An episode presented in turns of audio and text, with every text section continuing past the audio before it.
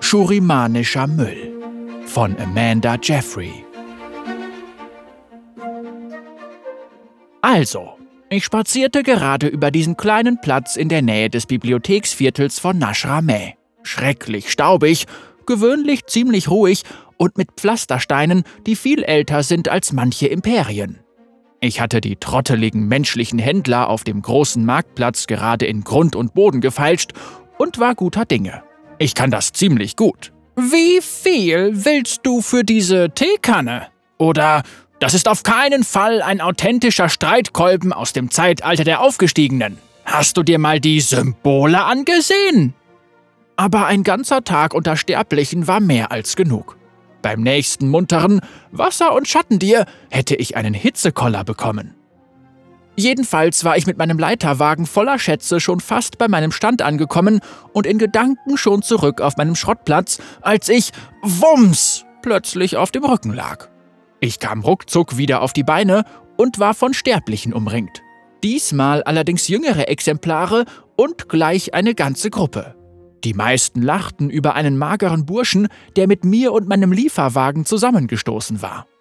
Er versuchte aufzustehen und sich wieder auf den kümmerlichsten Mecker zu stellen, den ich jemals gesehen habe. Ein Brett mit Rädern. Er lachte allerdings nicht. Er entschuldigte sich nur wieder und wieder. Tut mir leid, Obojan. Sehe ich etwa aus wie dein Großvater? fragte ich ihn. Der Bursche hatte weder mein gewinnendes Lächeln noch meine hohen Wangenknochen und seine Ohren waren nicht einmal flauschig. Die familiäre Ähnlichkeit hielt sich also in Grenzen.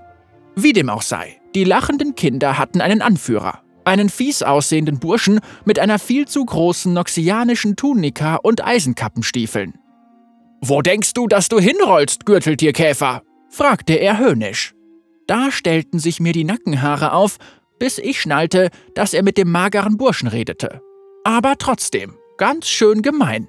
Und das war noch nicht alles. Du bist schurimanischer Abschaum, Anaktu. Du bist total hässlich und laufen kannst du auch nicht. Er deutete auf meinen kaputten Leiterwagen. Das Imperium kann nutzloses Zeug wie dich nicht gebrauchen. Wir sollten dich zusammen mit dem restlichen Müll auf den Schrotthaufen dieses alten Kauzes werfen. Jetzt sah ich aber rot. Mir kam quasi der Dampf zu den Ohren raus. Also plusterte ich mich auf und sagte ihm direkt ins Gesicht, naja, eher so in Richtung seiner Knie, Hey Kleiner, du entschuldigst dich jetzt besser. Er sah mich nur verächtlich an. Du weißt nicht, mit wem du es zu tun hast, alter Mann. Ich bin Kesu Rance, der Sohn von Gouverneur Rance. Zieh Leine, sonst räumen wir auf diesem Platz mal ordentlich auf. Natürlich habe ich mich vom Acker gemacht. Meinen Stand hatte ich ja schon erwähnt, oder? Die Fensterläden sind immer zu, er fällt nicht ins Auge und ist voller Krimskrams, der viel zu wertvoll ist, um ihn an Menschen zu verkaufen. Er ist eine Tarnung, eine Fassade für das Portal, das nach Hause führt und immer dann erscheint, wenn ich alles genau richtig einstelle.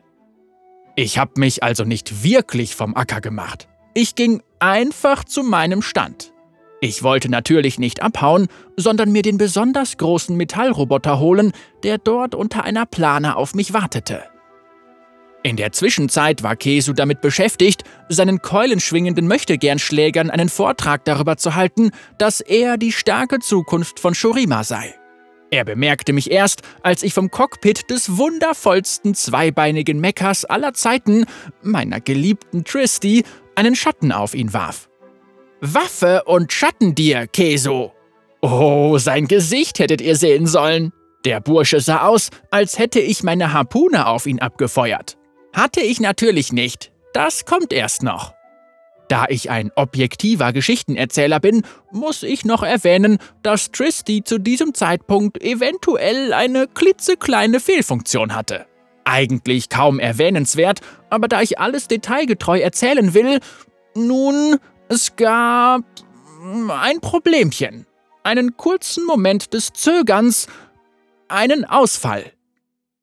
Tristy und ich waren der Inbegriff von Bedrohlichkeit, aber dieser kleine Fehler ermutigte ein älteres Mädchen, mit seiner Keule auf das Bein meines Meckers einzudreschen.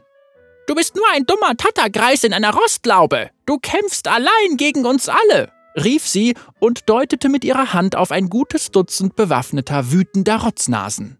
Und dann kam natürlich auch noch der magere Bursche Anaktu, immer noch auf dem schlimmsten Mecker aller Zeiten. Während ich hammergestützte Wartungsarbeiten an Tristys Präzisionsmechanismen vornahm, bemerkte ich, dass er sich den hundertprozentig authentischen Streitkolben aus dem Zeitalter der Aufgestiegenen aus meinem Leiterwagen geschnappt hatte. Ich würde meinem Enkel später wohl einen kleinen Vortrag über Privateigentum halten müssen. Nun denn, Anaktu rief, er ist nicht allein! Kesu lachte allerdings nur und versuchte, ihm einen Tritt zu verpassen. Der kleine Bursche drehte sich auf seinem Rollbrett, schwang den Streitkolben unter Kesus anderes Bein und zack, knallte der kleine Nachwuchstyrann hart auf den Boden. Anaktu stieß einen Kampfschrei aus und stürzte sich auf den Rest der Meute. Das kam wohl überraschend, denn innerhalb von Sekunden hatte er zwei große Kerle in eine Ecke gedrängt. Leider bemerkte er Kesu nicht, der mit dem abgerissenen Griff meines Leiterwagens von hinten kam und ihm eins überziehen wollte. Doch Anaktu war auch nicht allein. Tristy erwachte wieder zum Leben und mit einem Wusch sauste ich über den Platz. Wir kamen schlittern zum Stehen, wirbelten Staub auf und ich drückte den Abzug. Brrrsel! Erinnert ihr euch noch an die Harpune?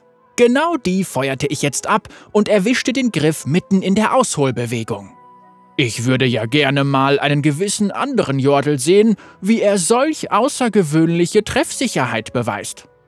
Und Kesu, der kippte einfach um. In den Staub. Anaktu hörte das Getöse und wirbelte herum.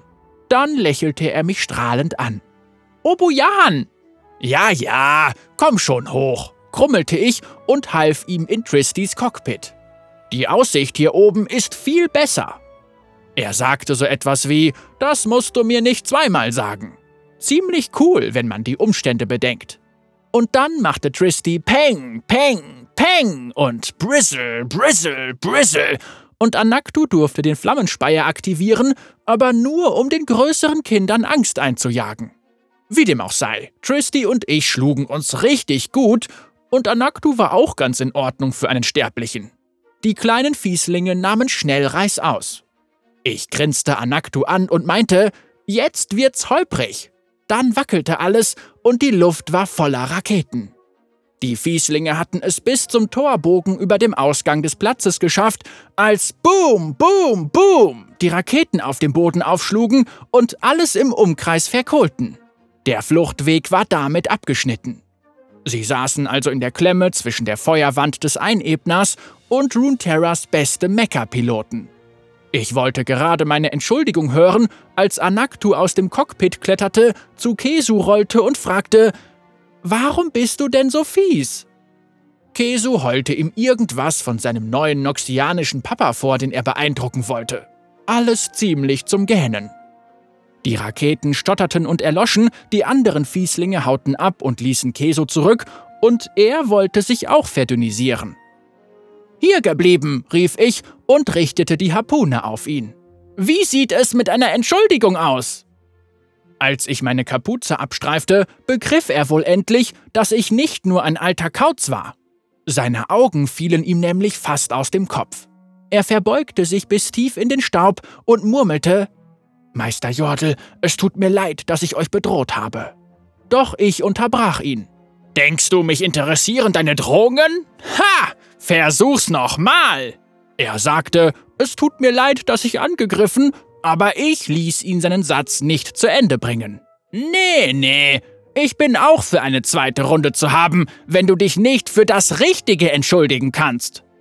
Ich hätte nicht so gemein zu Anaktu sein dürfen. Du hast keinen Respekt vor Schrott, brüllte ich. Schrott ist kein Müll. Er hat großes Potenzial. Einfältige Leute können seinen Wert nicht erkennen, aber mit ein wenig Fantasie, harter Arbeit und Liebe kann man aus Schrott den besten Mecker bauen, von dem ein Jordel nur träumen kann. Und noch viel mehr. Kesu war so beeindruckt von meiner Logik, dass ihm nichts weiter einfiel. Als er widersprechen konnte, meinte er, ähm, es tut mir leid? Danke sehr. Also bekam ich letzten Endes die Entschuldigung, die mein Schrott verdient hatte.